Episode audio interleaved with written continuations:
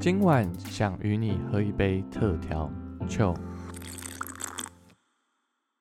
欢迎回到频道，我是世伟，好久没有跟大家见面了。那一开始呢，想先跟大家分享一下我最近呢去打 A Z 疫苗。我是大概在七月二十三号的时候去施打疫苗的。那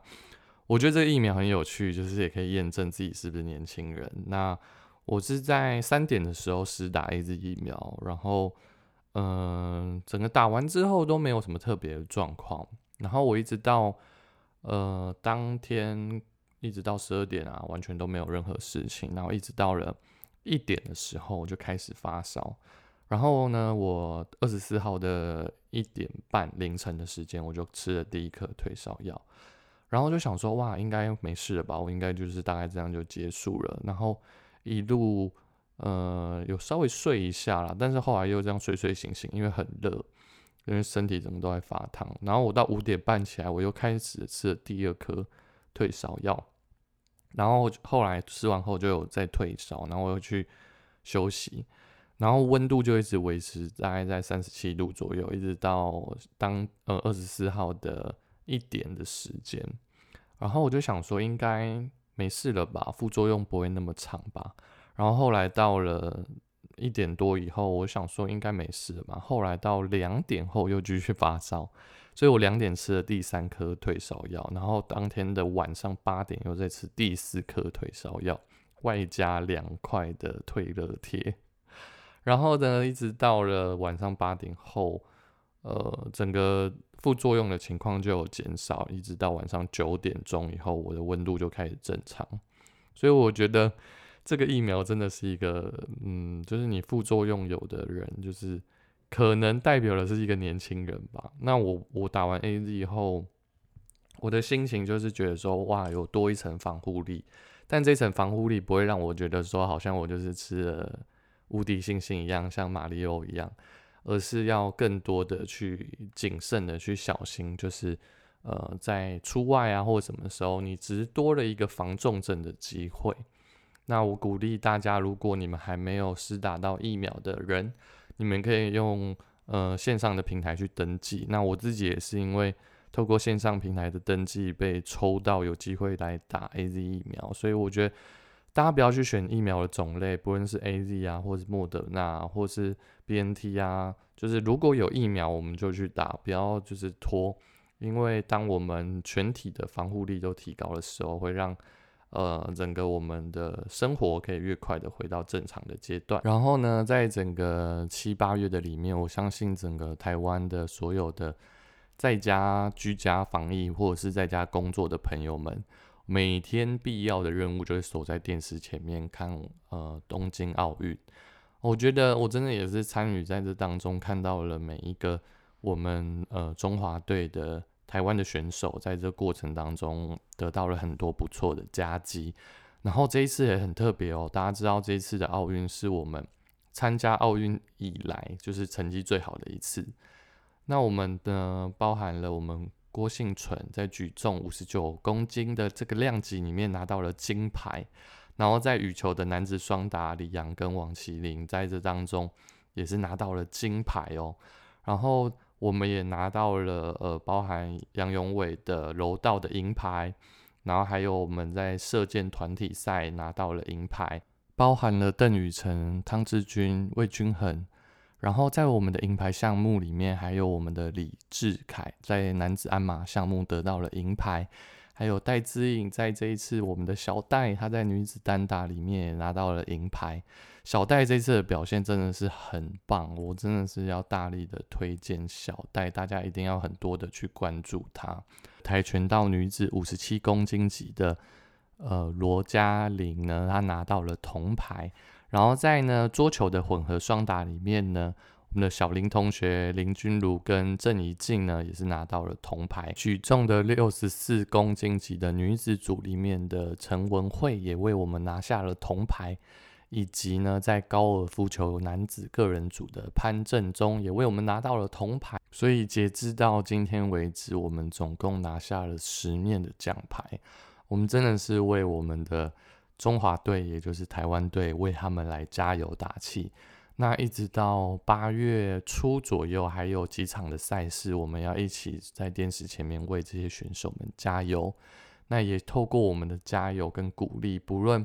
嗯这些选手有没有得到名次，我们真的回到国内以后，我们一定要好好的来鼓励他们的辛劳，为着我们的国家去到这边争取荣耀。聊了这么多呢，其实今天也是想跟大家分享一下，在接下来呃几集的里面呢，会邀请到一些来宾，然后呢他们会。跟我们分享到关于创作这件事情，那不论是文字的创作者、音乐的创作者，或是服装设计的创作者，我相信他们的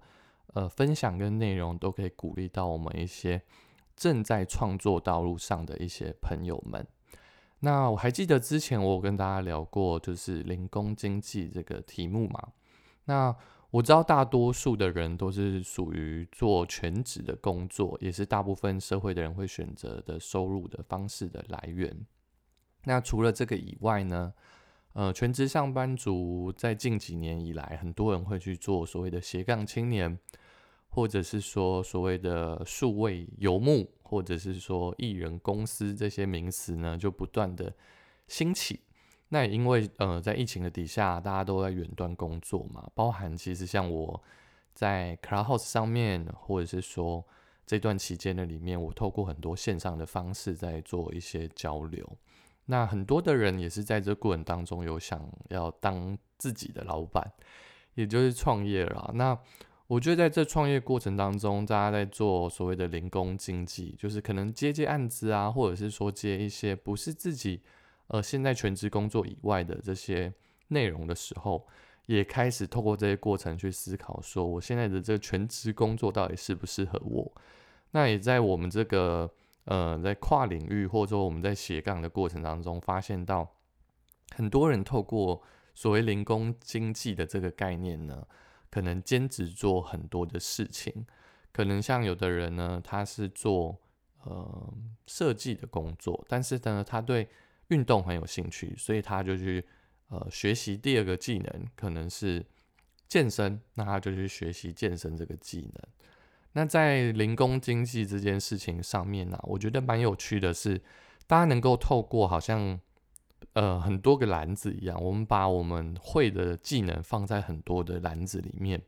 然后在很多的这些篮子里面去选择一个适合我们自己的方式。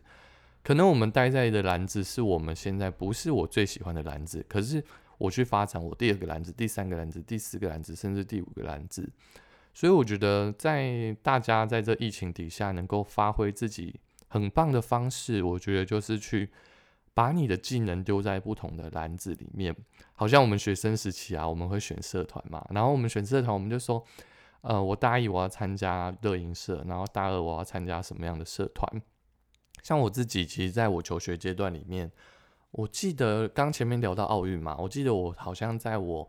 呃国小的时候，我是对田径很有兴趣的，所以我都是跑那种越野的，就是跑那种山路的。那我其实，在国小的时候拿了很多跟呃这类型相关的奖牌，然后一直到了好像小学五六年级就开始参加所谓的躲避球啊，所谓的乐乐棒球，然后也是为自己的。小学争取了蛮多的荣耀，然后一直到了我的嗯高中的时候，我就开始接触滑板。那因为我朋友在玩滑板嘛，我知道这次奥运项目里面有滑板。如果那时候好好练，说不定 我也可以去参与奥运的滑板项目。然后到了呃大学以后，我就开始就是转换，就是变得没有花那么多时间在社团上面。但其实你在这个嗯，运动的过程当中也是慢慢的找到自己喜欢的事。那像我最近就蛮喜欢健身的。那我觉得健身就是也是跟自己比较吧，